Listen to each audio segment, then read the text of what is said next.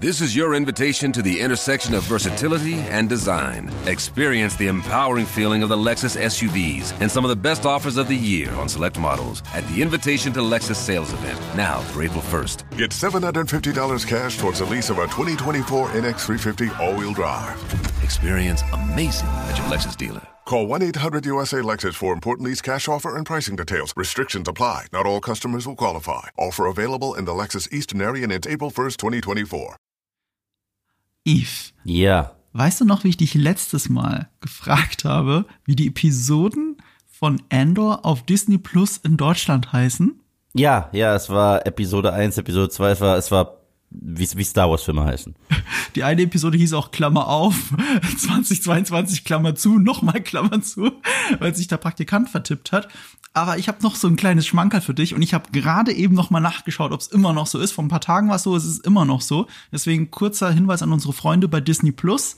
Ähm, eigentlich heißen die Folgen im Original Casa, das ist Folge 1, Casa, äh, Folge 2 ist äh, That Would Be Me, in Deutsch Das bin ich. Folge 3 ist Reckoning, in Deutsch Abrechnung. Folge 4 heißt Aldani, wie der Planet, also in beiden Sprachen gleich. Und Folge 5, The Axe Forgets, die Axt vergisst ihr Werk, in Deutsch. So, jetzt rate aber, wie sie Folge 4 genannt haben auf Disney Plus in Deutschland. Episode 4. Episode 4. aber als einzige, die anderen haben alle den richtigen Namen, aber Episode 4 heißt Episode 4. Da denken alle, die kriegen Rerun von A New Hope und, und dann sind sie enttäuscht. Ich weiß nicht, wo da der Fehler liegt in der Fehlerkette. Also irgendwo ähm, haben sie Probleme, dass wenn ein Upload passiert, dass in irgendeiner Excel-Tabelle die Sachen nicht richtig eingetragen werden und falsch übernommen werden. Keine Ahnung. Aber witzig, dass die Qualitätskontrolle das tagelang so stehen lässt. So, am Anfang ist verstehe ich noch mit Klammer auf, Klammer zu, das kann verstehen, das kann passieren. Aber äh, die Folge 4 ist jetzt über eine Woche her. Wir haben heute Freitag. Wir reden jetzt über Folge 4 und 5, weil wir die Folgen 1, 2 und 3, den ersten Block dieser Serie, wie sie es nennen, Block oder wie ich es nenne, Akt, schon abgeschlossen haben und jetzt eben der neue auf dem Höhepunkt ist, weil nächste Folge ist dann der Abschluss dieses Aktes. Aber sind bei Disney Plus, sind die hier immer, also ich äh, entschuldige sowas wie Episode 4 oder Klammer zu, Klammer zu, mehr als die, Besch die Beschreibung fürs Finale vom Obi-Wan-Finale. Weißt du noch, wie es hieß? Weißt du, wie das Das hieß? fulminante Finale. Genau, wenigstens sieht einer das so. Wenigstens seht ihr selbst das so, das ist doch schön. So, das mache ich ab jetzt auch. Wenn, wenn, ich, wenn ich jetzt ein Video rausbringe, auf YouTube nenne ich es einfach jedes Mal das beste Video, das ihr je sehen werdet.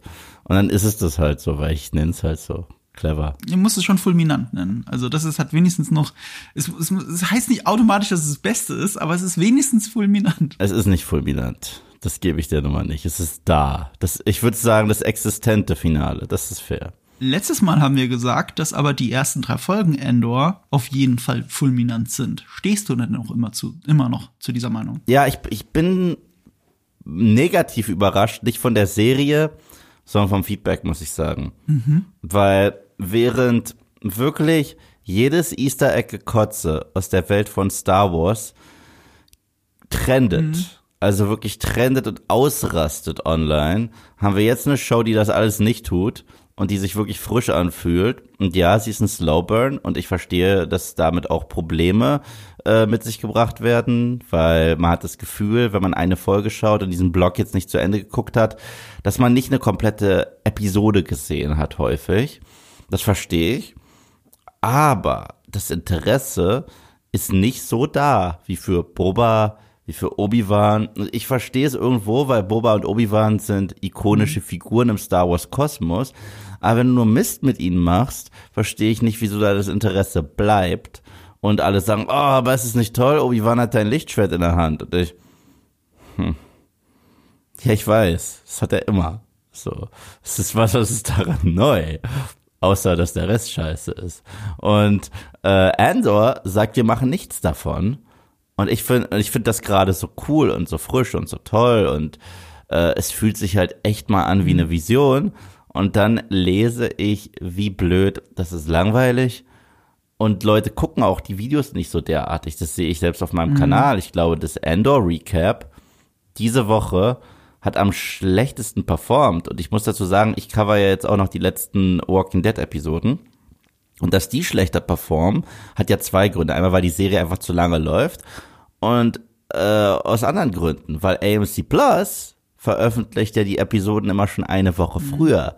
Das heißt, Leute finden ihre Wege, die früher im Internet zu gucken und sind dann schon äh, eigentlich mental eine Woche weiter.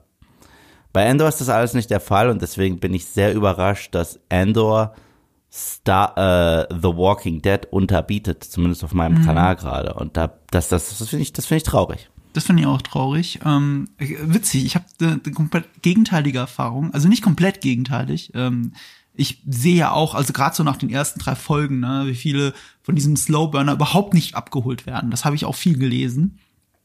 Ähm, ich hatte halt nur ein Endor-Video bisher. Das ist äh, auch kein Recap. Das war vorher entstanden, aber über die Art, wie die Serie erzählt ist, was wir zu erwarten haben. Es war unmittelbar vor der Sendung, äh, vor der Serie. Also wirklich so ein, zwei Monate vorher ist das Video rausgekommen. Und das ist, glaube ich, gemessen an der Zeit mein Best Performance, Performances Star Wars Video seit längerer Zeit, auch weit vor Obi-Wan oder was auch immer. Das hat ziemlich gut funktioniert. Also zumindest die Vorfreude war größer, als ich gedacht hätte. Mein erstes Video ist auch durch die Decke gegangen. Ah. Also zum Beispiel den ersten drei Folgen ist komplett durch die Decke gegangen. Mhm. Aber danach ging es echt hart runter mhm. und ich glaube, das liegt daran, es kann aber auch daran liegen, dass Endor eine Show ist, so toll du und ich mhm. sie finden. Ähm, ich finde, sie liefert gar nicht so viel Gesprächsstoff bisher. Mhm. Und das meine ich, und das meine ich jetzt gar nicht negativ. Das klingt mhm. so äh, negativ aber rein plottechnisch und so weiter, aufgrund der Art und Weise, wie die Geschichte erzählt wird, ist da noch nicht viel. Wenn ich, ich meinte, ich meine den Plot der letzten Folge, Folge 5, könnte man in einem Satz runterrattern und man müsste nicht mal eine große Spoilerwarnung aussprechen, weil es war jetzt nicht so eventful. Ich finde das nicht schlimm, weil ich sehe das große Ganze, aber es hat halt nicht den Effekt wie House of the Dragon Woche für Woche, wo man ja wirklich alles zerlegen kann. Herr der Ringe, wo man auch es, es bietet zumindest sehr viel Gesprächsstoff, ob es die Leute jetzt mögen oder nicht. Ich meine, ich bin immer mehr mental jetzt ausgecheckt bei Herr der Ringe, aber das ist ein Gesprächsthema, wo ich sagen kann, darum bin ich immer mehr mental ausgecheckt. Und selbst bei The Walking Dead gibt es halt noch sehr viel Gesprächsthema, weil wie viel ist Finale, wie viel ist Setup und so weiter und so fort. Hier ist das gerade noch nicht der Fall und äh, ich finde es schade, dass nur weil das der Fall ist, die Serie deswegen an Interessenten verliert. Das, das sehe ich auch so ein bisschen. Ich glaube, diese, diese drei Akt, diese, diese drei Folgenstruktur, dass drei Folgen in Wirklichkeit eine große Folge sind, das beißt ihn so auch so ein bisschen in den Arsch, was diese Slowburner angeht. Und du siehst es ja auch in unserem Skript, ne? Ich habe letztes Mal noch äh, drüber gelacht, wie wenig wir über äh, Rings of Power zu sagen haben. Das ist tatsächlich noch weniger. Und mhm, ich mhm. muss zugeben, das habe ich also aus Zeitdruck schnell runtergeradert. Ich habe so in vier Handlungsstränge aufgeteilt, habe nur ein paar Talking Points aufgeschrieben, gar nicht so viel. Aber es gibt gar nicht so viele Talking Points. Gleichzeitig ist es auch so ein bisschen die Stärke von dieser Serie. Mhm. Es ist unglaublich. Ich, ähm, ähm, das habe ich mit gegenteiliger Erfahrung gemeint. Weil das eine ist, okay, wie funktioniert Review, wie funktioniert die Preview? Das sind Klickzahlen, das verstehe ich. Ähm, was ich interessant fand, ist, ich habe neulich die äh, vierte Folge war es, glaube ich, sogar, Aldani noch. Ich habe Aldani gesehen und ich war so geflasht davon, wie gut die Dialoge geschrieben sind. Mhm. Wie on point die geschrieben sind. Drehbuch-Lehrstunde für Dialogschreiber. Ähm, dass ich wirklich ich musste einen Tweet dazu loswerden. Ich habe das mal wirklich kurz formuliert, auch auf Instagram habe ich es dann nochmal formuliert ähm, und habe geschrieben darüber, wie sehr ich an den Worten klebe, die aus den Mündern dieser Schauspieler kommen, ähm, wie sehr jeder Dialog einen Zweck erfüllt. Also wirklich diesen Power Struggle zwischen Figuren. Meistens ist es ein Power Struggle zwischen, je, zwischen einer Figur und der anderen, gerade im Subtext, noch nicht mal im ausgesprochenen Wort, sondern oft im Subtext. Aber es ist immer ein Power Struggle ähm, du weißt ganz genau, wo die Figuren herkommen, wo sie stehen, was sie vorhaben. Du, du hast es alles drin. Und dann ist es auch mit einer gewissen Cockiness geschrieben, die mich immer mit so einem kleinen Schmunzeln zurücklässt. Ne? Wenn, wenn zum Beispiel Stellan Skarsgård diesen Monolog hält über genau, die, genau den hatte ich zitiert, aber ich komme jetzt natürlich nicht auf das Wording, aber ähm, äh, er hätte drei Optionen an dort, das, das oder oder das äh, und äh, oder das richtig nee da, ähm, wie hat er gesagt? The important thing to do oder sowas ne? Mhm. das, das Wichtige zu tun. Und Endor sagt dann define important. Ja, genau, genau. so das ist sein, das ist seine ein das ist seine zwei Wörter Antwort auf diesen Monolog. Und und das das ist so geil geschrieben. Und nicht nur das, äh, sie ist nicht nur gut geschrieben, dialogtechnisch, es ist auch ziemlich gut repräsentativ für das, was die Show erzählt, weil ich fand es doof, dass sie es nochmal aussprechen mussten in Folge 5, als sie gesagt haben, jeder führt nochmal seine eigene Rebellion. Ich finde nicht, dass man das nochmal hätte sagen müssen. Aber das ist halt das Spannende, weil wir haben ja hier die Anfänge, Anfänge der Rebellion. Manchmal gar nicht gut organisiert, manchmal schon, manchmal Partisanenkämpfer, irgendwo, wo ich gar nicht weiß, wo die gerade sind. Und das war ja einer der Aspekte, den ich an Rogue One so faszinierend fand, dass zum Beispiel so ein Saw Gerrera, der ähm, ja auch sein Leben lang gegen das Imperium kämpft, von Mon Mothma eingestuft wurde als Extremist. Und das, das, sowas finde ich mega geil. Das gibt der Nummer äh, wesentlich mehr Dimension und Tiefgang. Rebell ist nicht gleich Rebell. Und machst du es einfach nur, um, keine Ahnung, für das alte Coruscant zu kämpfen? Machst du es vielleicht, weil dir das Imperium persönlich etwas angetan hat? Machst du es aus moralischen Gründen, weil das Imperium einfach die Bösen sind? Und das ist mega clever und das mag ich. Und deswegen muss man ja auch Opfer bringen. Und das haben wir in Rogue One so krass gesehen. Schon am Anfang, als Endor seinen Kumpel ermordet oder als er zum Schluss mit dem Rest der Crew stirbt.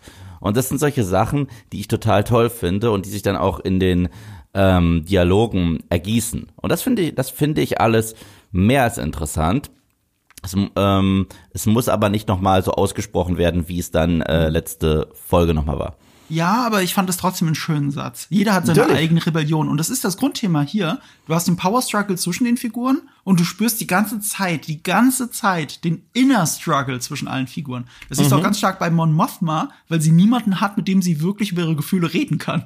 Sie hat ihr, ihr Zweitleben, die Rebellen. Selbst das ist ja auch eine Maske, die sie quasi trägt. Und dann hat sie die Maske, die sie in der Familie trägt. Und du, dazwischen sind wir als Zuschauer, als Beobachter und spüren, wie sie innerlich kämpft. Und, und ich sitze so da und denk, sowas habe ich in Star Wars noch nie gesehen. Das ist 1977, seit 1977 läuft Star Wars und es gab das noch nie, dass es eine echte Familientragödie gab. Natürlich kannst du sagen, Darth Vader ne, und Luke Skywalker, das ist auch Familientragödie im, im weitesten Sinne, aber die Skywalkers, das heißt ja Skywalker-Saga. Das ne, ist eine Oper. Das, ist eine Oper. Das, das ist was anderes. Ja, aber das da ist eine Familie. Eine Familie mit einem Kind, das die Mutter nicht versteht, mit einem Ehemann, das die Mutter nicht versteht und die Mutter hat ein zweites Leben und, und das ist, das ist so, so nahbar an unserem Leben. Ich habe nicht Darth Vader als Vater. Ja, deswegen finde ich ja Rogue One so viel mehr, als die Leute sagen, die meinen, er ist nur gut. Ich finde Rogue One ist der beste Star Wars Film, den Disney veröffentlicht hat und äh, der kommt auch sehr nah ran. Also eventuell haue ich ihn sogar über einen der Original-Trilogie-Filme weil dort so viele unterschiedliche Perspektiven beleuchtet wurden und selbst Stormtrooper sich nicht angefühlt haben wie nur Kanonenfutter. Man hat sogar probiert, so die Power Struggles innerhalb des Imperiums sehr gut und erwachsen zu beleuchten. Und die Szene, über die alle geredet haben, diese Vader-Sequenz zum Beispiel gegen Ende, die war, ja, war sie Fanservice? Absolut, aber für mich war sie wirklich jedes Mal, schon damals im Kino, war sie mehr als das. Und das kann ich auch immer sehr gut erklären. Weil es gibt Fanservice, der ist halt da, wenn du einfach nur auf Sachen zeigst oder sie benennst. Und klar, Vader zu zeigen, wie er kommt und Leute abschlachtet, will man das irgendwo sehen? Ja. Aber für mich das ganz Besondere an der Sequenz ist, das ist das allererste Mal in der Welt von Star Wars, dass wir die Perspektive von Rebellen sehen. Wie ist es, Vader, dieses Monster aus einem Horrorfilm, auf einem Schlachtfeld zu sehen? Das ist was ganz anderes. Weil wenn Luke ihn sieht, ist es eine ganz andere Dynamik. Das ist der Typ, der Leia entführt hat, und dann ist es der Typ, äh, der sein Papa ist. Das ist was ganz, oder Obi-Wan, da ist eine Geschichte. Aber wie wirkt ein Vader, dieser Typ in der Rüstung, über den man nichts weiß, anonym, wenn der auf einmal auf dem Schlachtfeld steht? Das ist, als wenn du Michael Myers hast auf dem Schlachtfeld. Und das ist gruselig und es wurde inszeniert wie in einem Horrorfilm. Ich werde nie vergessen, dass, und erneut, sehr clever geschrieben, damals schon in Rogue One, wie schnell aus einem Satz ein anderer wurde. Es wurde von Help us zu Take it. Weißt du, weil er, weil da, da waren diese, da waren die Pläne drin vom Todesstern und der eine Typ hat noch geschrien Help us, Help us und gegen die Tür geklopft. Und das war, glaube ich, ein Typ, den ich kenne seinen Namen nicht, keine Ahnung, äh, Rebelle Nummer 38.000. Aber aus dem Helpers wurde sehr schnell ein Take It, weil er wusste, ich komme da eh nicht raus. Ich bin gerade gefangen mit Michael Myers bitte nimm diese Disc, ich sterb dafür. Und das ist auch so ein bisschen die Aussage für den Film. Und deswegen finde ich das wesentlich mehr als nur plumper, dummer Fanservice. Ja, das ist richtig. Das ist mehr als plumper, dummer Fanservice. Ähm, ist auch einer der stärksten Momente. Und, und, aber da ist auch so ein bisschen der Punkt, wo wir beide bei Rogue One ein bisschen auseinandergehen. Ähm, diesen Struggle, den ich hier die ganze Zeit in Endor sehe, der war für mich in Rogue One immer so ein bisschen Behauptung. So, also man merkt dem Film die vielen Rewrites an. Das tut, das tut man auf jeden Fall. Du merkst es bei den Figuren, du merkst, dass sie die Konstellation immer durcheinander geschmissen haben, auch wer wann stirbt und so weiter. Das haben sie komplett über den Haufen geworfen, weil der Film halt so ein Mess war. Und ja. natürlich ist er dann am Ende nicht perfekt sauber. Ähm, und das ist etwas, das in mir immer so ein bisschen kleben geblieben. Ich habe das Gefühl, ich spüre das. Ich spüre nicht, ich bin nicht immer emotional mit den Figuren dabei. Und das ist der Grund, warum ich Rogue One, obwohl er so geil inszeniert ist, immer wieder verliert. Und das war ja die Aufgabe von Tony Gilroy, der die Rewrites gemacht hat, der sich mhm. gesagt hat, ich verstehe Endor in Rogue One nicht. Ich verstehe nicht, warum er sich opfert. Das ist nichts, was der Film dort erzählt. Aber ich will es erzählen. Ich will erzählen, wie Endor zu dieser Person wurde. Und wir sehen ja auch hier in der Geschichte, ganz am Anfang, selbst jetzt nach Folge 5, er ist noch nicht diese Person. Absolut nicht. Aber, de, aber der Weg ist absehbar so ein bisschen. Und wir spüren wirklich hier die Inner Struggle, die jede einzelne Figur hat. Ja. Und deswegen ist das so eine unfassbare Bereicherung, Endor, weil es einen der besseren Star Wars-Filme der letzten Jahre noch besser macht, wenn die ja. Serie so weitergeht, wie sie gerade läuft. Ja, und nicht nur das, ich bin total entzückt, ich dachte mhm. nicht, dass ich dieses Wort je benutze, ähm, was sie aus dem Imperium machen gerade. Bin ich wirklich ein mhm. Fan von. Weil ich mag das, ich bin kein Fan davon generell. Es ist eine der Sachen, die mich am meisten an den Sequels angekotzt hat, was sie aus den Offizieren und den Bad Guys des, äh, der, der First Order gemacht haben, weil die für mich wirklich nur noch cartoony waren. Mhm. Okay? Und hier merkt man nicht nur, dass sie Oldschool-Offiziere sind, weil das wäre ja auch nur langweilig, weil ich habe das Gefühl, bei Star Wars mittlerweile denkt man, man hat nur Option A oder B. Option A ist, wir machen nach, was es schon gibt und gut war. Oder Option B, wir machen was Neues, aber es ist irgendwie blöd. So. Und äh, diese Serie zeigt uns, nein, es gibt auch Option C. Weil wir beleuchten tatsächlich die Leute, die fürs Imperium arbeiten, als Menschen. Und das finde ich mega spannend. Also, also ob wir da diese Offizierin haben, die einfach so einen fucking Ehrgeiz hat und sich da mhm. hocharbeiten will in diesem Apparat. Das ist für sie, sie steht kurz vor einer Make-it-or-break-it-Situation, Gehaltserhöhung mhm. oder rausgekickt werden, was ganz geil ist. Und dann sieht man auch, dass es da sowas wie etwas Kollegiales gibt. Also ihr Kollege, der ihr noch Mut zuspricht und die äh, machen einen auf Sherlock Holmes. Mhm. Ich finde das geil. Ja. Oder der andere Typ, der Polizist, der nach Hause geht zu seiner Mama und die sind alle enttäuscht und sagen, wir haben dir gesagt, das war nie ein Job für dich. Und er hat auch diesen äh, Druck, sich beweisen zu mhm. wollen, aber es wird nicht ins Lächerliche gezogen, wie so ein General Hux, der dann irgendwie Schreitiraden hat oder slapstickmäßig auf den Boden geslammt wird. Nein, der ist, der wird auch eigentlich als eine quote-unquote Lachnummer dargestellt, aber eine dramatische. Mhm. Weißt du, das ist jemand, den man verstehen kann, der dann, wenn er allein in seinem Zimmer hockt, wie er diesen Steckbrief von Andor vor sich hat und sagt, mein Erzfeind ist geboren, als du meine Kollegen in die Luft gejagt hast. Mhm. Und das, das sind so Sachen, die wirklich jeden in dieser Show so viel mehr vermenschlichen. Da ist jetzt niemand da, der sagt, ho, ho, ho. Selbst die Sequenz hier auf, wie heißt der Planet? Altain? Altan, äh, Altani. Alta, Altani.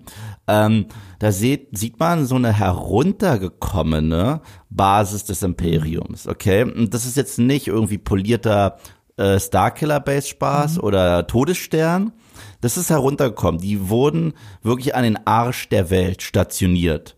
Und die wären am liebsten auch woanders. Weißt du, das ist sehr spannend, dass du das siehst. Und die laufen da rum in diesen Schabracken. Und deren Gespräche bestehen eben nicht aus, hahaha, fürs Imperium, lass uns böse sein. Das ist überhaupt nicht der Fall. Und ich finde das richtig toll. Ja, ich auch. Und das ist auch so echt alles. Also, das ist so also, echt. Das ist ein echter Staudamm. Ich glaube, in Schottland oder so, wo sie gedreht ja. haben. Und, und du siehst, wenn du genau hinschaust, äh, aber nee, ich glaube, ich, nee, nicht mal, wenn ich genau hinschaue, nur weil ich es weiß, dass dann gewisse digitale Set-Extensions da sind, also bei den Gebäuden, Natürlich. damit das Imperiale aussieht, damit das machbar ist. Aber es fühlt sich so echt an, alles. Es fühlt sich einfach echt an. Und dann, dann denke ich manchmal, ich meine, ich mag Mandalorian, aber ich sehe, wie Ahsoka gegen die Wand läuft, wenn sie nur zwei Schritte weitergeht. Ich sehe das einfach. Ich sehe ähm, The Volume, wenn man das überstrapaziert. Und hier fühle ich die Welt die ganze Zeit, weil sie in dieser Welt wirklich stehen und wirklich gerade einen Berg hochgehen. Also ich spüre das Wandern von denen.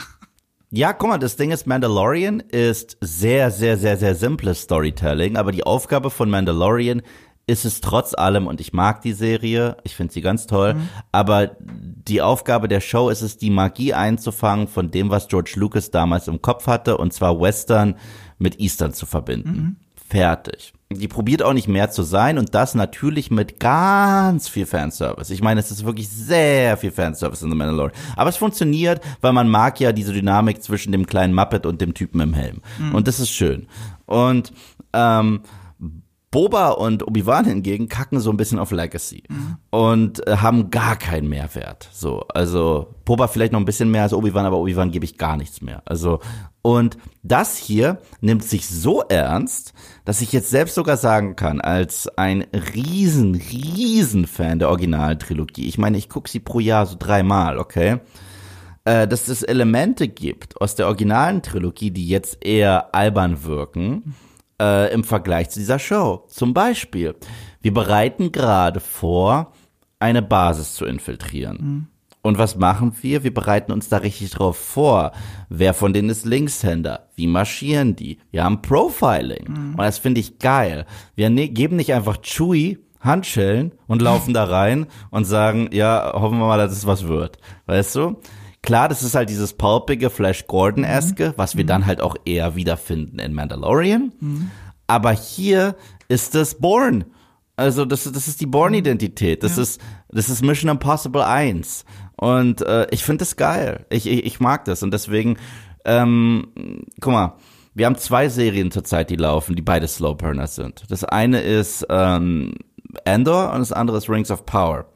Das Problem ist, der Slowburn bei Endor dient dem Genre.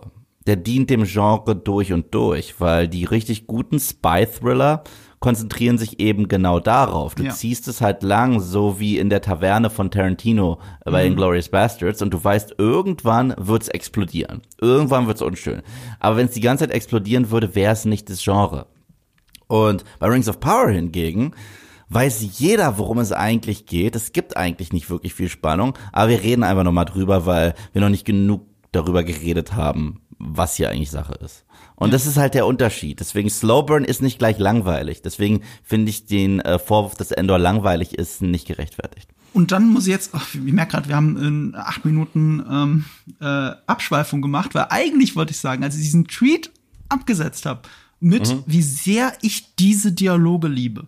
Und ich habe auch geschrieben, das sind eindeutig die besten Dialoge in Star Wars, in einer Star Wars Serie jemals.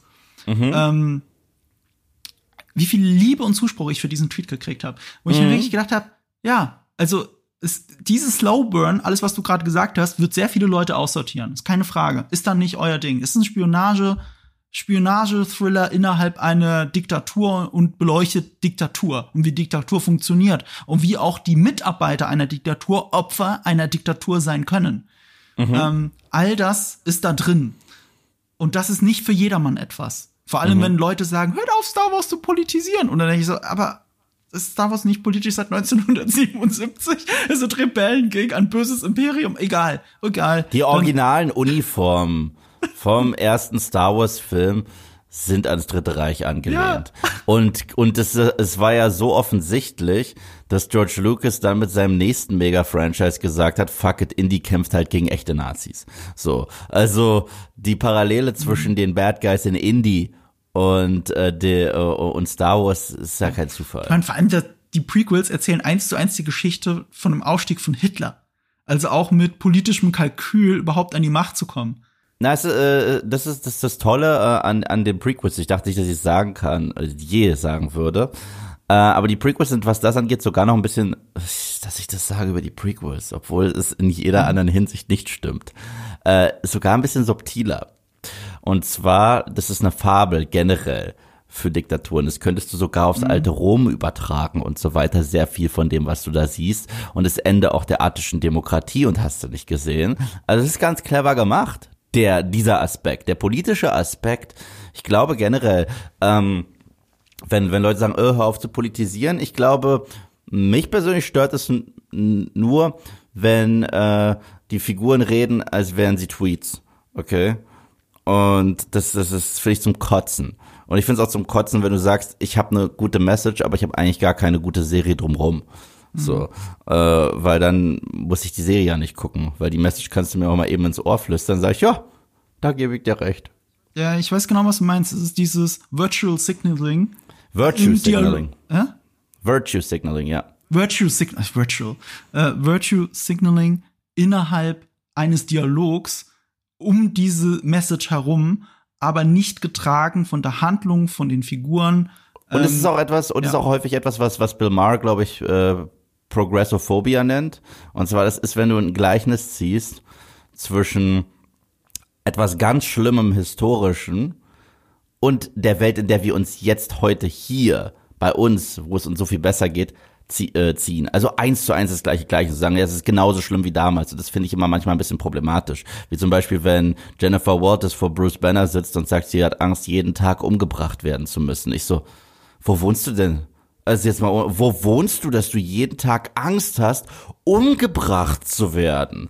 Weißt du? Und ich finde, da geht dann auch jede Message verloren, die du eventuell wirklich in die Serie reinbringen wollen würdest. Ich so, ich will wissen, wo du wohnst, dass du jeden Tag panische Angst haben musst, umgebracht zu werden. Weißt du, ich meine? Ja, ich, ich glaube, ich weiß, was du meinst. Das ist ein guter Punkt. Ähm, und das ist auch das Interessante. Ich meine, wir sind jetzt fast eine halbe Stunde in dieser Folgenbesprechung eigentlich drin, sind hier in so, in so einem Review-Teil gefangen und reden über die Aussagen, die diese Serie eigentlich trifft, statt jetzt blöd über den Fan, den Fanservice abzuhandeln, den jede Szene hat. Und da gibt's auch viel Fanservice, aber über den Scheiß will ich gar nicht reden. Über die Easter Eggs, über die Sith-Rüstung, die bei Luthen hinten im Museum steht, die eigentlich aus dem Spiel Starkiller, äh, Star, von Starkiller ist, aus dem Videospiel, wie heißt nochmal? Ähm, Äh, Force Unleashed? Force Unleashed 2 ist es dann, glaube ich, sogar. In Force Unleashed 2 äh, kann man dann, wenn man die böse Seite erspielt hat und bla bla bla, hast du irgendwann diese Rüstung. Genau, die ist da. Ja, geiler Fanservice, toll. Ähm, aber pff, da, darüber reden wir hier nicht. Das ist nett, das gehört einfach dazu, weil Star Wars ist, aber das ist nur für die Leute, die mit der Lupe drüber suchen wollen. Die Ja. Szene hat so viel andere Dynamiken und darüber reden wir. Ja, das ist ja generell mein Problem geworden mittlerweile mit Star Wars. Ich hatte einen Stream mit Sebastian damals zu Boba Fett und wir, wir kamen nicht aus dem Lachen raus, weil wir einfach nur die ganze Zeit gesagt haben, Member, Member. Weil, weil, weil es gab eine Folge, die nichts anderes war als Member. Und aber dann, was ist eigentlich in der Folge passiert? Äh, Mando hat ein Schiff gebaut.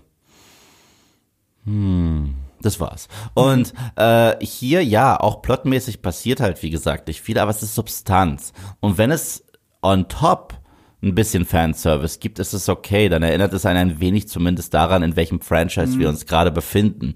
Aber die, das Besondere ist, äh, ich glaube, Leute verstehen auch irgendwas nicht. Und zwar, oder, und ich, ich hasse eigentlich diese Aussage, ihr versteht das nicht. Aber lasst, aber lasst mich äh, probieren zu erklären.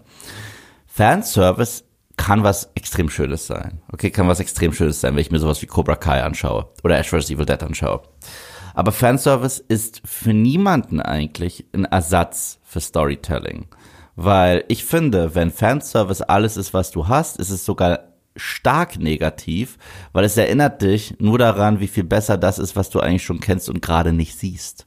Ja. Weißt du? Ja, das ist eine Grundaussage, die wir, glaube ich, bei Boba Fett sehr oft getroffen haben in unseren Folgenbesprechungen. Ja. Ähm, ich, ich möchte eine ich möchte eine äh, Metapher reinbringen, weil die Folge ja The Axe Forgets heißt. Die Axt vergisst ihr Werk. Auch eine schöne Übersetzung, finde ich sogar. Also da mal Lob an Disney Plus. Ähm, the Axe forgets, äh, but the, äh, wie haben sie gesagt, but the tree doesn't oder so. Der Baum vergisst es nicht.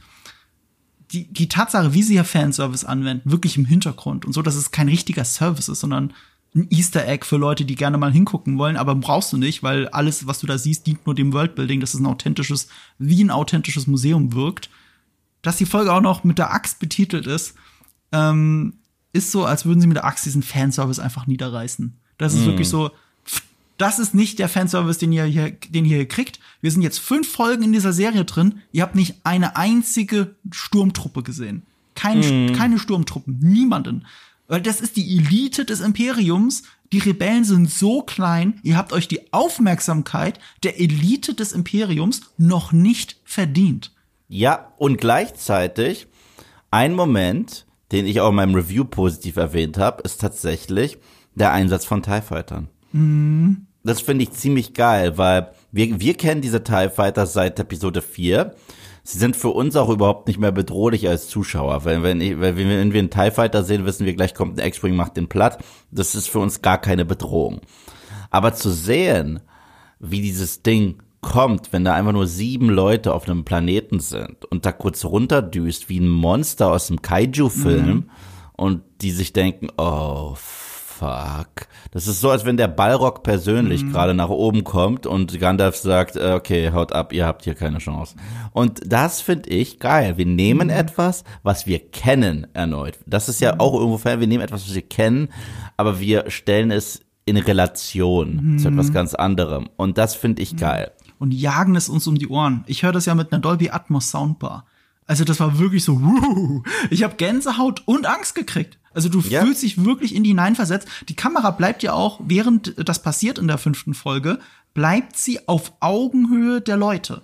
Du mhm. wirst hineinversetzt in das Gefühl, dass ein TIE Fighter an dir vorbeifliegt und wie mächtig dieses Gerät ist. Und das macht ja auch noch so ein Show auf dieser TIE Fighter. Der fliegt ja extra tief. Es gibt keinen Grund, so tief übers Wasser zu fliegen. Er fliegt so tief übers Wasser, das Wasser geht noch so hoch. Genau, Machtdemonstration. Und es sieht auch noch, auf einer anderen Ebene ist es auch noch eine Demonstration der Serie. Guckt mit wie wenig, mit nur einem TIE Fighter ich mehr erzeugen kann als manche Filme und Serien mit riesigen Schlachten. Weil das hier ist ein Mordinstrument und der Gegner ist hoffnungslos unterlegen und es sieht auch noch fucking echt aus. Du, du, siehst daran kein CGI. Ich weiß nicht, ob sie das Wasser animiert haben, das hochspritzt, oder ob sie Pumpen reingebaut haben, die das Wasser hochspritzen. Ich habe keine Ahnung. Es sah aber fucking echt aus.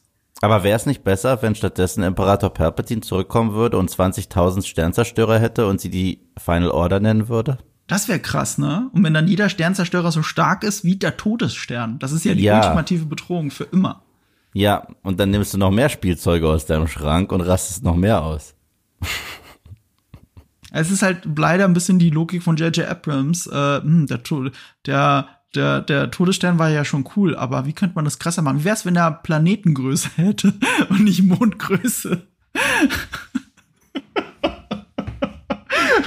Ich, ich denke da immer an Matrix, ne? Ich denke da immer an Keanu Reeves, wie er in diesem äh, Programm stand, bevor er sich eingeloggt mit Trinity. Guns. Lots of guns. So, ich glaube, ich glaube, ich glaube, ich glaube, das war JJ, als er das Intro von Rise of Skywalker gemacht hat. Ja. So Copy-Paste mit, mit Sternzerstörer und bla bla. Also ihr hört raus, wie geil wir die Serie finden. Versuchen wir jetzt mal anhand der einzelnen Handlungsstränge drüber zu reden. Aber zuerst nochmal, ähm, wir haben ja das schon erklärt, auch vor allem im Podcast davor, hört da gerne rein, wie die Struktur dieser Serie ist. Also drei Folgen sind immer ein Block oder wie ich es nenne, ein Akt.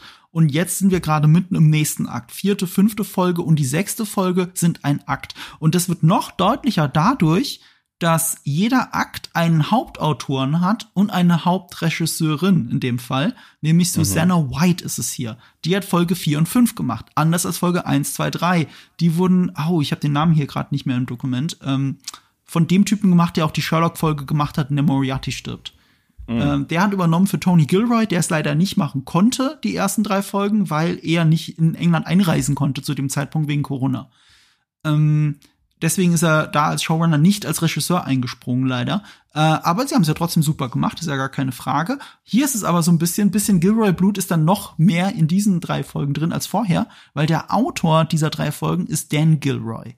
Und Dan Gilroy ist natürlich der Bruder von Tony Gilroy. Er hat Born Legacy geschrieben, den vierten äh, ähm, äh, Born-Film zusammen mit Tony Gilroy, glaube ich. Und Nightcrawler.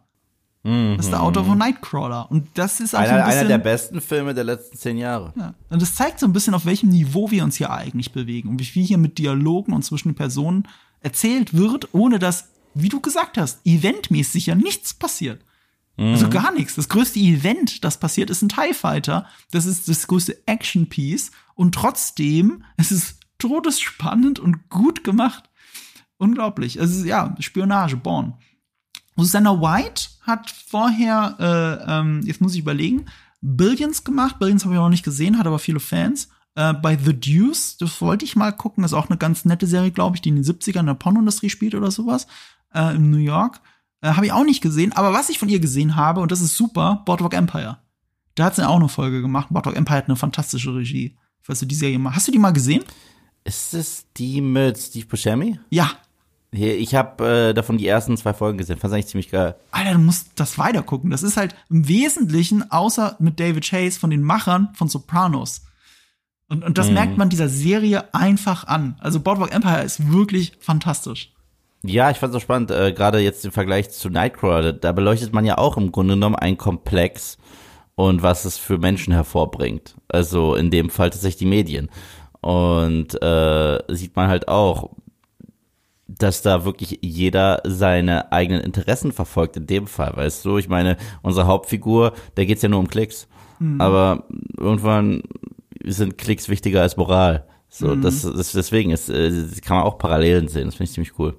Ja. Ja, absolut. Äh, Gerade weil diese zwei Folgen ja auch das Imperium noch mal mehr in den Zentrum, ins Zentrum rücken. Wir hatten in den ersten drei Folgen als, als Spiegel ja nur äh, Cyril Karn. Aber jetzt haben wir auch Dedra Miro, diese neue, äh, wie du es schon angesprochen hast, die neue Agentin des Imperiums, ich weiß gar nicht, Inspektor, was ist ihr Rang? Keine Ahnung. Aber auch sehr spannend, weil man sie auch noch so schlecht einschätzen kann. Und dann denkst du, okay, die ist auch einfach nur böse. Und dann hat sie aber diesen fast schon herzlichen Moment mit ihrem Watson, wie du es so schön gesagt hast, diesen Sherlock Holmes Moment. Und dann entwickelt man, ehrlich gesagt, für einen kurzen Moment erwischt man sich dabei, wie man ihn eigentlich wünscht, dass sie den Fall lösen, in Anführungsstrichen. Weißt du, was ich meine? Man, man, man rootet so ein bisschen auf einmal für sie. Aber nur so ein bisschen. Na, man, also man, man rootet nicht, aber man versteht sie und man hat ein bisschen Empathie, wie sie, wie ihre Rolle in diesem System ist. Ich meine, die saß dann am Tisch und hat schon gesagt, was Sache ist und Leute haben ihr nicht geglaubt. Und für sie ist es halt die Karriereleiter gerade hochklettern, so. Es ist halt total crazy. Aber wenn es ihr nur um Karriere, weißt du, das ist halt das Ding, was dann noch ins Mysterium klingt. Wenn es ihr nur um Karriere ginge, würde sie den Kyburn nicht so herausfordern, sondern äh, sie, sie würde da ein bisschen zurückschrauben, ein bisschen opportunistischer sein. Das ist sie aber nicht. Sie ist auch ehrgeizig, weil sie gewinnen will. Weißt du, was ich meine? Zumindest das ist jetzt mein Eindruck bis jetzt. Und da geht's nicht um Moral oder sowas, sondern einfach nur gewinnen. Das ist der Ehrgeiz in ihr. Und das sorgt dafür, dass du die Karriereleiter hochkletterst, wenn du oft genug gewinnst. Ja. Aber das ist nicht der Handlungssprung, äh, Handlungsdings, äh, über den ich zuerst reden wollte, aber jetzt sind wir ja bei dem, dann lassen wir es einfach. Also die Szenen mit Cyril Khan und seiner Mutter, also ich habe mich ein paar Mal dabei erwischt, wie ich an meine Mutter da denken musste, wenn ich mit ihr am Tisch sitze und über Beruf und Leben rede. Also es ist schon erschreckend authentisch geschrieben in den wenigen Momenten, die zusammen haben, die sie zusammen haben in diesem äh, ähm, fünfte Element äh, äh, ähm, Sowas von, sowas von fünfter Element übrigens. Also, Ja. meine Güte, generell auch diese blauen Uniformen, die erinnern mich auch eher an das fünfte Element. Die, die da tragen, diese Polizisten. Mhm. Großartig. Und ja, Corbin Dallas hat ja auch immer die Mama gehabt, die ihn angerufen hat und ihn gefragt, was, was, was, was bei ihm los ist. Übrigens, Fun Fact für alle da draußen. Ich weiß, es ist gerade sehr unrelated, aber ich muss es sagen, weil seitdem ich es weiß, kann ich an nichts anderes mehr denken. Die Stimme von Corbin Dallas Mom, okay, ist tatsächlich diese äh, heiße Sekretärin aus Gremlins 2. Das wissen sehr wenige und es war damals so ein mega Stimmcameo, wollte ich nur gesagt haben. Die rothaarige, ja. Ich habe ja Gremlins 2 nie gesehen, deswegen weiß ich gar nicht mehr, wen du Den redest. musst du endlich sehen. Also wirklich, da kommt echt nichts dran. Du hast Gremlins 1 gesehen, oder? Nee. Du hast auch 1 nicht gesehen. Nur mal reingesappt. Und reinseppen ist nichts. Ich gucke jetzt den Film, weißt du, was ich meine? Okay, äh, bevor, bevor ich da jetzt so sehr ausarte, aber du musst beide gucken, ja. Aber das Besondere ist, die beiden könnten halt wirklich nicht unterschiedlicher sein. Der zweite ist halt eine Farce, also aber bewusst. Das ist, der, der ist eine Satire auf Medien und Medienmogule. Und du musst den, also du musst den so krass sehen, der ist, der ist toll. Ich werde ihn wahrscheinlich wegen der Stimme von Corbin Dallas Mutter sehen, damit ich weiß, wie Corbin Dallas Mutter in Wirklichkeit aussieht. Aber du, aber den zweiten Teil, den musst du auch gesehen haben nach dem ersten, weil er ist auch in vielerlei Hinsicht eine Parodie auch auf den ersten Teil. Was halt auch crazy ist so. Äh, ich, eine Sache will ich doch sagen, aber dann höre ich auf, weil, weil dann müssen wir weitermachen. Aber in Gremlins 1 gibt es so eine sehr tragische Szene, wo, wo Phoebe Cates Charakter erzählt, wie sie ihren Vater verloren hat an Weihnachten. Das ist eine mega traurige Geschichte, die aber halt makaber ist. Und im zweiten Teil sagt irgendjemand Lincoln's Day und sie rede nicht über Lincoln's Day. Und sie fängt schon wieder, und sie fängt schon wieder an, irgendeine Scheiße zu erzählen. Und die ist diesmal so absurd und abschweifend vom ganzen Plot, dass die anderen zu ihr sagen, okay, okay, geh weiter. Und du siehst, dass der Schauspieler, der Billy spielt, nicht aufhören kann zu lachen und aus dem Bild rennt. Aber ja, wollte ich nur gesagt haben. Okay, guck Okay, dir die das finde ich interessant. Also jetzt hast du mich ein bisschen gekriegt. Ähm, Ja, du mir musst, du musst. anschauen. Und Gizmo ist süßer als Baby Yoda. Hast du nicht mal gesagt, es ist irgendwie äh, Gremlins 2 oder 1 wäre ein guter Weihnachtsfilm? Gremlins 1 ist ein Weihnachtsfilm. Gremlins für 1, ne? Ja. Gremlins 1 ist ja auch bewusst in jeder Weihnachtsplaylist. Aber Gremlins 2 ist, ist kein Weihnachtsfilm, ist einfach nur, der, ist der Wahnsinn, den musst du gesehen haben. Der übrigens, also ich äh, kann mir auch vorstellen, dass du den hier äh, in guter Gesellschaft gucken kannst, weil da gibt's auch sehr viel geile Puppenarbeit. So. Okay. Und jetzt schaffen wir einen anderen Kontrast, nämlich den vom Imperium zum Aldani-Plot. Ähm, das ist auch deswegen so geil, dass diese Handlungsstränge, die ja zwar die Verknüpfung haben, aber sehr weit weg voneinander sind. Zei also zeitlich vielleicht sogar, aber vor allem räumlich sehr weit voneinander weg sind. Und der Kontrast wird halt noch mal so stark, wenn du vom sauberen Imperium, das sie irgendwo, ich glaube teilweise in Schottland, teilweise in England, in London gedreht haben, an architektonischen Punkten wie das, äh, was waren das nochmal? Äh, ein Renn, äh, von irgendeinem Rennfahrer, ich glaube von Jaguar oder so, von, von Jaguar war das ein Auto, so ein Au Ausstellungsraum für Autos, für Rennwagen und so, ne? So einen Ausstellungsraum haben sie genommen, geräumt und haben daraus das Terminal gemacht, wo äh, Dead Ramiro landet oder sowas. Also lauter so ein Kram. Ähm, die haben das alles an echten Locations gedreht und du hast diese architektonisch so so weißen, hellen, geraden, symmetrischen ähm, Gebäude, Räume vor allem, auch gerade in diesem Dialog mit Kyburn, wo wirklich dieser, dieser Rat so ist, wie wir, wie wir es vom Imperium kennen. So Wir nennen ihn einfach so, oder? Wir nennen ihn, Wir nennen ihn so. weiterhin Kyburn. Ich will gar nicht nachgucken, wie er in Wirklichkeit heißt da, weil es ist einfach Kyburn. Es ist Ja. auch immer noch Kyburn. Aber das ist ja okay, weil das ist cool. Es ist eins zu eins die gleiche Rolle. ja, also, ist die gleiche Rolle, mit der gleichen Stimmlage, mit allem. Er wird auch irgendwo im Hintergrund seinen Robo-Franken-Hitler da haben. Ich habe auch gerade daran gedacht, ich habe gerade daran gedacht, wenn jetzt Vader hinter ihn stellt, sieht er aus wie der Mountain. Ja, deswegen, da, da muss ich auch die ganze Zeit dran denken. Er wird sicherlich so den Prototyp schon von dieser Technologie haben und sagen, Your Grace. Ja. Und ähm, das wird dann auch wirklich auch teilweise richtig hart gegengeschnitten gegen diesen äh, Planeten Aldani und diese verstreuten kleinen Rebellen, die an einem Lagerfeuer sitzen müssen, um sich aufzuwärmen. So, und das ist halt so ein harter Kontrast. Das ist so viel Storytelling, ohne dass irgendjemand was sagen muss. Es ist einfach nur ein Schnitt mit der Kamera. Und es ist Kontrast und Parallele. Weil, was mir auch aufgefallen ist, einmal an der Show, beide Fraktionen beleuchten die Underdogs. Okay. Stimmt. Also, äh, wir haben die Underdogs unter den Rebellen, weißt du, die, die untersten der untersten.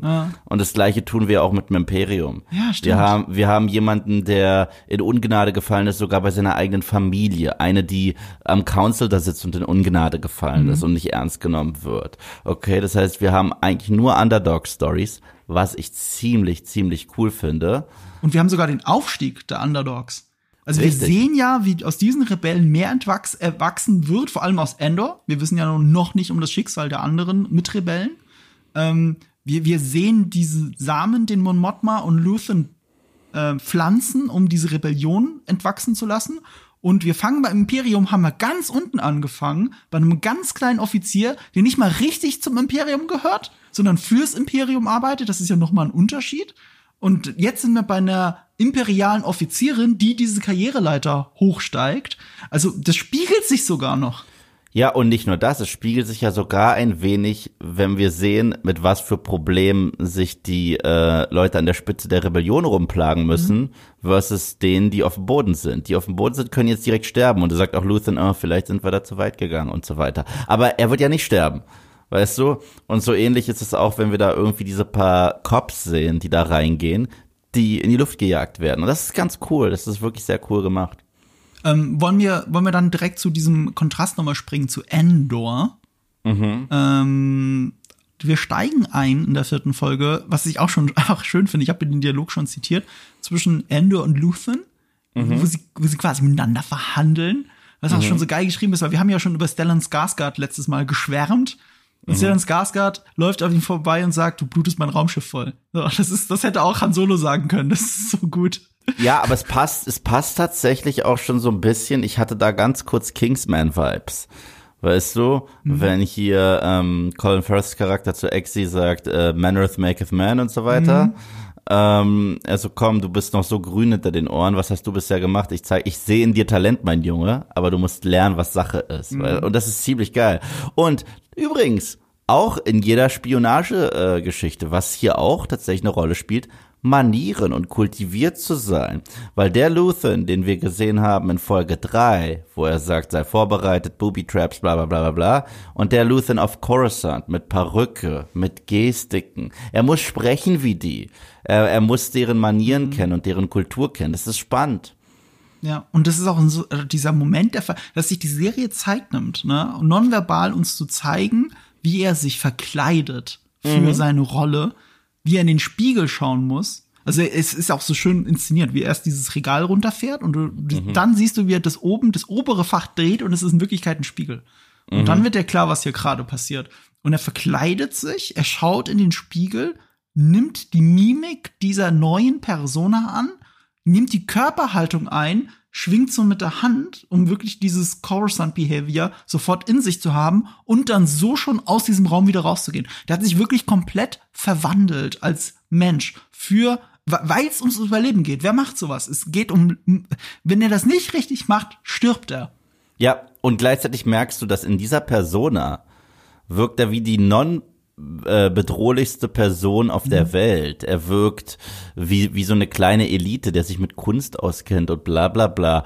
Aber wenn wir ihn rough auf dem Boden gesehen haben, on the ground in, in den ersten mhm. drei Folgen, war das der krasseste Badass, den ich je gesehen habe. Und das ist halt das Tolle, weißt du? Er vermint die Tür um sich eine mhm. Exit-Strategie auszudenken. So, das ja. ist, das ist, das ist der Typ, den wir vorher gesehen haben und jetzt hat er dieses Museum und ich habe gerade drüber nachgedacht, während du das gesagt hast. Ich wette, das sind lauter Booby-Traps. So, mhm. also es ist wirklich so, wenn das Imperium ihn äh, entlarven würde und ihn und, dies, und dieses Museum äh, seine, seine, seine, seine Räumlichkeiten stürmen würde, ich, ich wäre gespannt, was sein Fluchtweg ist, wie viele Sturmtruppen er mit in den Tod reißt oder was auch immer, weil er so indoktriniert ist mit, mit diesem Spiona Spion sein. Mhm, absolut. Absolut. Generell fand ich es auch spaßig. Erneut, man hätte hier in die Falle tappen können. Dieser ganze Plot spielt auf Coruscant aber wird jetzt alle zwei Sekunden auf irgendwas in Prequels verwiesen oder auf Clone Wars? Mhm. Nein, es ist einfach nur, da ist halt der Sitz des Senats. Es ist mhm. organisch. Und es ist aber auch organisch eingewebt. Zum Beispiel ist Hosnian Prime einfach Teil dieser Welt. Das mhm. ist ja auch eine Anerkennung nochmal der Sequels ohne mhm. dass es hier in your face drücken müssen und jetzt noch irgendwie einen Hosnian Prime Plot mit reinbringen müssen mhm. oder es dir zeigen müssen oder was auch immer für paar Sekunden, so wie J.J. Abrams, sondern nee, es ist einfach Teil dieser Welt und dann kann man auch den Planet erwähnen, aber mehr ist es nicht, weil es geht ja nicht um Fanservice, sondern es ist eine in sich geschlossene Welt. Es ist eine Erinnerung daran, dass alles miteinander zu tun hat. Ja, total. Ja, und es macht natürlich dann auch mehr Sinn, ähm, dass Hosnian Prime später dann die andere Hauptstadt wurde, wenn sie schon so eng irgendwie mit Coruscant verbandelt ist. Ja, und das zeigt halt auch noch mal etwas, was wir eigentlich nur gesehen haben in den Prequels und ein wenig angedeutet wurde in A New Hope. Und zwar, dass die Rebellion, den Krieg, den sie führt, den müssen sie auf unterschiedlichen Ebenen mhm. führen. Leia war Teil des Senats, des mhm. Galaktischen Imperiums. Und das ist spannend. Und jetzt sehen wir das das erste Mal, wie wir tatsächlich Politiker haben, die mhm. an der Seite des äh, der Rebellion agieren, äh, aber Teil sind dieses äh, Apparats, der sich Imperiums nennt, weil was bleibt ihnen ja übrig? Und das ist ziemlich spannend, wie man sowohl politisch agieren muss, als auch äh, auf der ähm, an der Front. Und das finde ich mhm. ziemlich cool. Ja, auch in diesen konspirativen Treffen, also das Treffen mit Mon Mothma, bezeichnet. Mhm. Und da haben wir auch die Callbacks zu den klassischen Spionagefilmen, die vor allem während des Dritten Reichs spielen. Mhm. Weil wir spielen ja hier wieder mit der Ästhetik. Also kein Wunder, dass sie denken oder glauben, vermuten müssen, dass der Fahrer ein Spion ist. Er sieht ja schon so aus wie ein Nazi-Offizier. Ja, absolut. Absolut. Ja, und das ist so, es ist so spannend geschrieben einfach an der Stelle, wie sie miteinander reden, wie sie den Raum wechseln, für einen kurzen Moment offen reden können und den Dialog auch nicht in dem Nebenraum beenden, sondern sie gehen in den Hauptraum zurück und reden metaphorisch beenden sie den Dialog, den sie vorher hatten, so dass es der jeweils andere versteht. Mhm. Du, was ich meine? Und das, das ist so die clevere Schreibe, die in all dem Ganzen drin steckt, die ich einfach bewundere. Und wenn das dann noch so schön eingefangen ist in diesem Cyberpunk-Style, und das ist ja auch hier noch stärker. Also wir hatten es ja schon durch die Musik in den ersten drei Folgen ganz stark, diesen Cyberpunk-Stil, und durch die Eröffnung der Serie. Aber hier ist es ja schon fast immer das, alles, was im Imperium spielt, spiegelt das perfekt wieder. Es fühlt sich an wie Blade Runner 2049. Total, total. War, war gerade weil es mit Licht spielt auch. Blade Runner 2049 hat ja Licht und auch mal nicht Regen, anders als der erste Blade Runner, den wir in den ersten drei Episoden finden. Und hier ist es aber der neue Blade Runner, den wir in diesen äh, zwei Episoden finden. Ja, und gleichzeitig sorgt das auch noch mal für einen schönen Kontrast zwischen den Rebellen auf dem Boden und den Rebellen im Senat, mhm. weil die werden, die könnten sich locker gegenseitig hier vorwerfen, du hast keine Ahnung, wie mein Leben ausschaut, weißt du? Die Rebellen, äh, die Bodentruppen, ja, die können zumindest untereinander und äh, auf so einem verwahrlosten Planeten sie selbst sein. Okay? Sie wissen, die Missionen, die sie da haben, sind tödlich und sie können jederzeit umgebracht werden. Aber sowas wie Mon Mothma oder Luthen, die sind im Belly of the Beast und haben kein Leben. Und äh, jeder falsche Satz kann halt auch Tod bedeuten. Und deswegen äh, fühlen die sich eventuell noch viel einsamer, weißt du, und sagen, ach, die an der Front haben schon fast leichter, weißt du. Und trotzdem fand ich es schön, wie sehr man gemerkt hat, wie schwer ihnen das Doppelleben ähm, äh, auf Coruscant fällt. Also sowohl Luthen, Na klar. Ähm, als auch Mon Mothma selber. Wie gesagt, der Streit mit dem Ehemann. Übrigens, wenn ich raten müsste, wer ein Spion ist, dann ist es nicht der Fahrer, es ist der Ehemann. Ja, glaube ich auch. Das wäre mein Tipp. Glaube ich auch, weil, weil wenn wir sie in Rogue One sehen, ist ihr Ehemann nie Thema gewesen. Hm. Und Rogue One spielt ja nicht lange danach. Aber gut, ihr also, Fahrer war auch nie Thema. Das darf man jetzt. ich weiß, aber es ist was anderes. Es ist was anderes, eine Figur zu beleuchten, die äh, eine Rebellenanführerin ist. Und wenn ihr eigener Ehemann dann nicht dabei wäre, weißt du, was ich meine? Mhm. Ja. Ihr, ihr Fahrer ist fuck it, so. Aber ihr eigener Ehemann ja, ihre Tochter war auch nicht dabei. Und das ist halt so interessant ich bin der Uwe zu sehen. War auch dabei. Sorry. ja, Uwe war dabei. Ähm, es ist interessant zu sehen, wie ähm, sie eh schon mit ihrem Mann struggelt, mit ihren zwei Leben, die sie in Wirklichkeit führt. Und dann mhm. hat sie die rebellische Tochter vor sich sitzen, die ihr vorwirft, dass sie sich für gar nichts einsetzt. Mhm. Und wir als Zuschauer sind ja in dem Wissen, dass es genau andersrum ist ohne Mon Mothma keine Rebellion, kein Sieg gegen das Imperium, aber die Tochter weiß es nicht und das zerreißt uns innerlich, weil wir es ihr ins Gesicht schreien wollen und Mon Mothma ja genauso, aber sie kann es nicht. Und ich kann sogar so weit gehen, wir wissen ja nicht mal, was war denn das für eine Eheschließung? Hat sie jemanden geheiratet, um noch tiefer dieses äh, Imperium zu infiltrieren? Hm. Aber auch tatsächlich, äh, daraus ist halt auch eine Ehe entstanden, die ja irgendwo auch auf Liebe dann irgendwie beruht und da ist sogar eine Tochter bei rausgekommen, aber die Mission kommt zuerst. Das kann alles sein. Nee, nee, nee. Ähm, das Imperium kann es noch nicht gegeben haben, wenn du siehst, wie alt die Tochter ist. Mm. Aber, aber ich glaube, was uns das zeigt, ist, du hast halt das Familienleben von der politischen High Society. Mhm. Also vor allem das Wort High Society ist hier hervorzuheben, weil das siehst du ja. Also yeah. sie, sie, sie geht im Museum shoppen und sowas, ne? Das ist ja wirklich dieses korrupte High Society Politikleben, wie wir es uns vorstellen, vor allem in einer Diktatur. Und beide leben oder lebten schon immer oder schon lange dieses Leben, weil du musst ja diese Karriereleiter erstmal hochsteigen. Und jetzt sind wir an der Abzweigung. Die Mon Mothma entscheidet sich, aktiv dagegen vorzugehen, muss aber den Schein wahren. Und ihr Mann möchte aber, und das sehen wir ja durch dieses organisierte Essen, noch mehr in dieses Leben eintauchen. Er will alle noch mehr miteinander verknüpfen, er will noch weiterkommen. Mhm. Und das ist der Struggle, der hier ist. Und er lädt sich auch noch hochrangige Gäste ein. Erneut, hier könnte man auch so billos sein und sagen, ach übrigens, äh, wir treffen demnächst äh, Grand Moff Tarkin zum Mittagessen, ja. weißt du? ja, das hätten wir auch machen können. Hätten wir machen können. Es ist auch noch so bezeichnend, weil sie ja die meisten der Gäste gar nicht sehen will.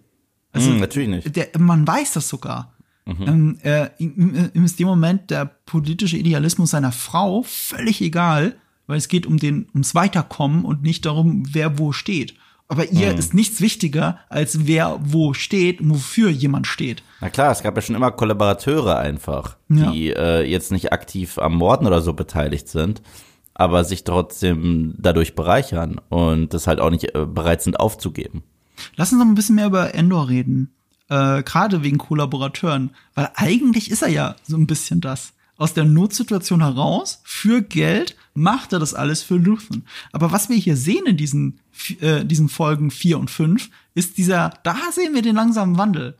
Also auch, wenn er auch offen zugibt, dass er das nur für Geld macht. Allein schon der Schritt, dass er das vor den anderen Rebellen offen zugibt, ist ja schon ein Schritt in die richtige Richtung. Ich, ich, ich mache das fürs Geld, anders als ihr, aber ich will da Leben rauskommen, genauso wie ihr. Und da, selbst das erntet den Res äh, bringt ihm den Respekt ein von dem anderen Rebellen, wie er gesagt hat, das ist, das ist das nächste, was an Entschuldigung kommt, was du von mir hören wirst. Auch sehr schön geschrieben übrigens.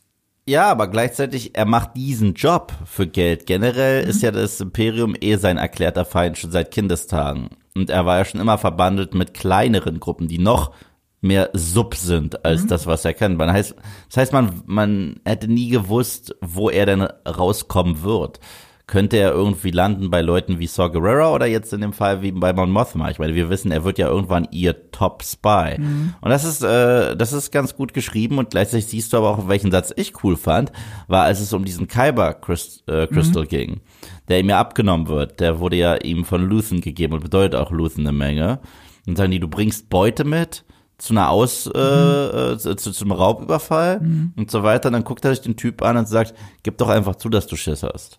So, du benutzt jetzt diesen mhm. Kyberkristall einfach nur, um Last Minute doch noch irgendwie den Schwanz einzuziehen. Du hast Schiss, wir haben alle Schiss. Mhm. Und das, das fand ich ziemlich gut. Ja, mega. Ich sag ja, jeder Dialog ist ein Power Struggle. Und es gibt immer einen Subtext, der noch da drunter ist und der wie hier aber revealed wird. Also wenn ja. sie es jetzt nicht ausgesprochen hätten, hätten wir zumindest gespürt, dass es da um mehr geht als nur um diesen Kristall. Nur um darum, dass jemand Geld mitnimmt. Weißt du, was ich meine? Ja, ja, klar. Und dann äh, dieser Kleine, der mich krass erinnert hat an Maus aus Matrix. Ja, das, das Ding ist halt, ich weiß immer sofort, äh, stimmt, du hast erstens recht, stimmt, er ist genau gekleidet wie Maus. Jetzt, wo du es sagst. Hundertprozentig. Äh, aber weißt du, wer das ist? Und ich wurde das nicht los. Ich sehe sein Gesicht, weil ich vergesse dieses Gesicht nicht. Und ich denke dann immer sofort, oh, der aus Black Mirror. Achso, ich habe ja Black Mirror nicht geguckt, ne? Ach so, ach so. Das Ding ist halt, es gibt eine Black Mirror Folge, die ist ihm gewidmet. Und ich wollte schon sagen, was seine Rolle in dieser Folge ist, aber das ist tatsächlich ein Spoiler, deswegen kann ich das nicht machen. Das Ding ist aber, wenn du diese Black Mirror Episode gesehen hast, du erkennst dieses Gesicht sofort wieder. Aber ich kenne auch eine anderen guten Serie, die hast du dann wahrscheinlich aber auch nicht gesehen. Ähm, the End of the Fucking World, auch von Netflix. Nee, hab ich auch nicht. Erste gesehen. Staffel, fantastisch, auch mit ihm, eine Comic-Verfilmung tatsächlich. Kann man gut weggucken, ist nur acht Folgen oder so, lohnt sich. Na, auf jeden Fall, er fand ich auch cool, dass der probiert, an so einem Manifest zu arbeiten. Ja, vor allem er arbeitet daran, weil alle diese Rebellion ist noch in der Entstehung. Es gibt kein Manifest. Es gibt kein Treffen von den Rebellen, die sich gesagt haben, was ist eigentlich unser genaues Ziel und wie formulieren wir das? Nein, da sitzt dieser kleine, dieses kleine Mitglied, die Maus, wie du sagst, die, die wirklich jung ist, aber idealistisch ist und sich Gedanken macht und genug Zeit hat, sich Gedanken zu machen, wirklich hingeht und, und anfängt ein Manifest zu formulieren, das auch für alle anderen gilt, über das alle anderen nachdenken können, zeigt, wie, wie, wie, wie, wie wenig weit die Rebellion noch ist, aber wie viel Großes sie erreichen könnte. Mm, absolut, absolut, ja. Ich bin, da, ich bin da auch äh, noch sehr drauf gespannt, weil wir wissen ja, dass Saw Gerrera Teil der Show sein wird. Mhm. Da bin ich sehr gespannt zu sehen, wie es da zu so einem richtigen Zwist kommt. Weil äh, ich, im Trailer gab es da auch so ein, so ein äh, Exchange, die ich cool war, zwischen Luthen und Saw Gerrera, wenn Saw sagt, it's war und uh, you can call it whatever you want. Weißt du, so, ihm ist es äh, wurscht, nenn's Krieg, nenn's Infiltrierung, sonst was. Aber später wird das ja schon einen großen Unterschied äh, bedeuten. Ich freue mich richtig drauf zu sehen, wie es weitergeht. Es recht, ich finde Forrest Whitaker wurde ja nicht gut genutzt in Rogue One. Und ich musste ja. tatsächlich über sein Overacting lachen. Dabei ist Forrest Whitaker ein phänomenaler Schauspieler, wenn du der letzte äh, König von Schottland mhm. gesehen hast, meine Güte. Ja, aber hier, ja, klar. Chin, you came to kill me? So, okay. Vor allem, was wir auch sehen, ist auch nur das Ergebnis des Rewrites. Ich weiß nicht mal, was wir davor gesehen haben, ob das irgendwie subtiler war oder nicht. Ich muss es gerade überlegen. Ich glaube, im Originaldreh hat er eine Glatze und im Rewrite hat er Haare, gell? Bei Rock One. Äh, da bin ich mir nicht ganz sicher, weil in der Eröffnungsszene meine ich, wo er Jin findet, hatte er noch einen rasierten Schädel und dann später ja. der ältere Herr hatte dann genau. wieder äh, Haare. Gerade Haare gehabt. Ja. ja, und im Trailer von Endor hat er Weiß. Rasiert? Da hat er Haare, da hat er wieder Haare. Da hat er wieder Haare, okay. Aber, aber, aber gut, aber gut, das spielt ja trotzdem Jahre, nachdem er die kleine Jin stimmt, gefunden stimmt, hat. Weil stimmt, Jin, stimmt. Das passt ja. Er muss Haare Jin, ist ja. Jin ist ja circa so alt wie äh, äh, Endor. Ja, stimmt, natürlich. Sinn. Ja, ich bin gespannt. Das äh, frühestens würde ich sagen, ähm, im, im nächsten Akt, also Folge 7 wäre das. Ja. Und das ist immer auch schön an dieser Folge, finde ich übrigens, an der fünften Folge, an The X Forgets. Es ist so eine schöne Vorbereitung auf, jetzt geht's erst richtig los. Jetzt Ja. kommt nochmal das große Ding. Und er sagt es ja sogar, ähm, es sind die letzten Worte von Luthen, die sinngemäß ergeben, es geht erst los. Yeah. Das ist ja auch das Ding. Ich meine, in, äh, die Ausgangsposition der ersten drei Folgen war, wer ist Endor und wie wird er überhaupt in dieses Abenteuer reingezogen? Das heißt, am Ende haben wir ja richtig so die Dark Knight Musik, wenn er da mit Luthen wegfährt. Und äh, direkt geht ja Folge 4 los mit Wir haben einen Auftrag. Und der Auftrag muss jetzt erst durchgeführt werden in der finalen dritten Folge. Ich bin auch der Meinung, ich glaube, die Serie würde sich einen Gefallen tun, wenn sie gleich drei Folgen rausschießen würde jedes Mal. Ich glaube, es wäre einfach besser. Ich glaube, die würde auch besser aufgenommen werden. Das, das, das denke ich auf jeden Fall. Es war schon gut, dass sie wenigstens die ersten drei Folgen direkt rausgefeuert haben, weil wenn du wirklich nur die erste guckst oder auch nur die zweite noch guckst, dann das, das hört ja mittendrin auf. Das ist ja wirklich, hier ist es ein bisschen besser, finde ich. Also gerade das Ende der fünften, weißt du, da schließt sich ja sogar, glaube ich, eine Tür, ist das letzte, was du siehst. Oder ein Fenster. Und, Ja. und das hat, ist auch ein Closure für eine Folge. So, Ja, ja. Und, und, und, und da funktioniert es ein bisschen besser. Aber die, bei den ersten drei wäre das unmöglich gegangen und es wäre besser für die Serie. Ähm, aber es ist natürlich schlechter für einen Streaming-Service insgesamt, wenn du es nicht ein bisschen Na strecken kannst. Kann ich auch verstehen. Ähm, ich finde das da ein bisschen Versäumnis dann der Writer. Also wenn ich was an Endor kritisieren muss, dann, dass sich eine Folge durchaus geschlossener anfühlen könnte, auch wenn es diese Aktstruktur hat, die es nun mal hat. Ja. Ähm, aber in, insgesamt gefällt mir das einfach unfassbar gut. Also wir haben es ja jetzt in der Review oft genug gesagt, aber ich bin auch an dem Punkt, wo ich sage, nach diesen fünf Folgen, gemessen an nur fünf Folgen, auch im Vergleich zu anderen Star Wars-Serien, ähm, ist das meine Lieblings-Star Wars-Serie.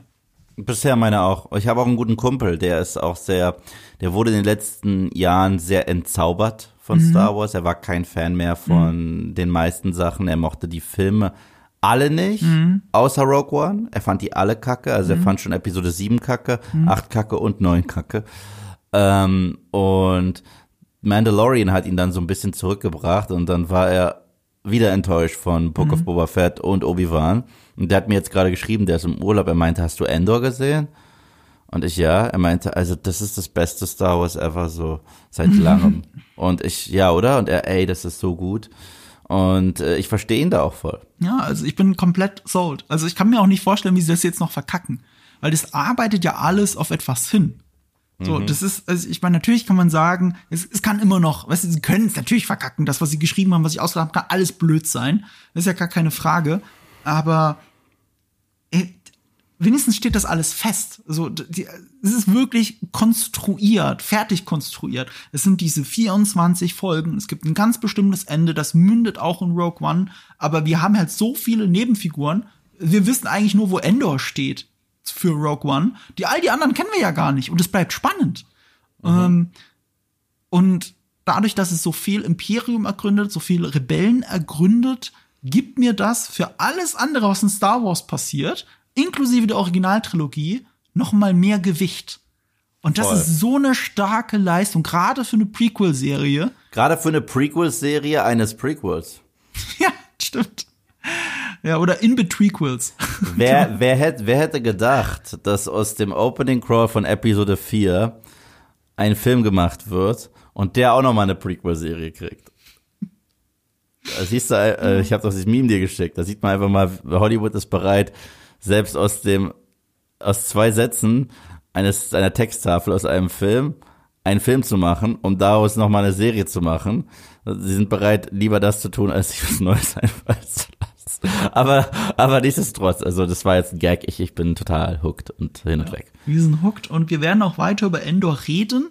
Nicht direkt zum Finale dieses Aktes dann, weil nächste Woche reden wir über House of the Dragon und Rings of Power. Nur wir ist ja leider zu viel gesagt, weil das bist leider nicht du, weil du bist im Urlaub. Aber den hast du dir verdient. Ja, ich fahre jetzt zwei Wochen weg. Ich bin jetzt erstmal raus. Ich habe auch auf Mobilpilot vorproduziert, einiges, aber da wird's halt auch an Recaps zu Ausfällen kommen.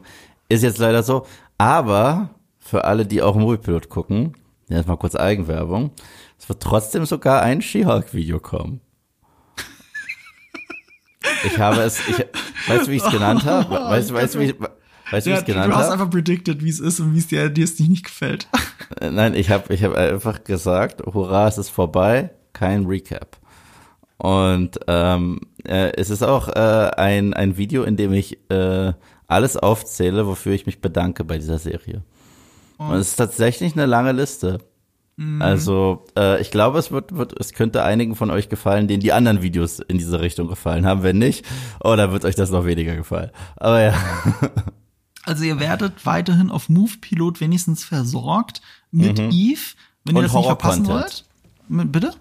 Viel Horror-Content kommt jetzt. Ah, ja, stimmt. Schock Ähm, wenn ihr das nicht verpassen wollt, dann abonniert natürlich Moviepilot. Vergesst nicht, diesen Podcast zu abonnieren, wenn ihr nicht verpassen wollt, wie es hier trotzdem weitergeht, ohne Eve zwei Wochen lang, aber mit hochwertigem Ersatz.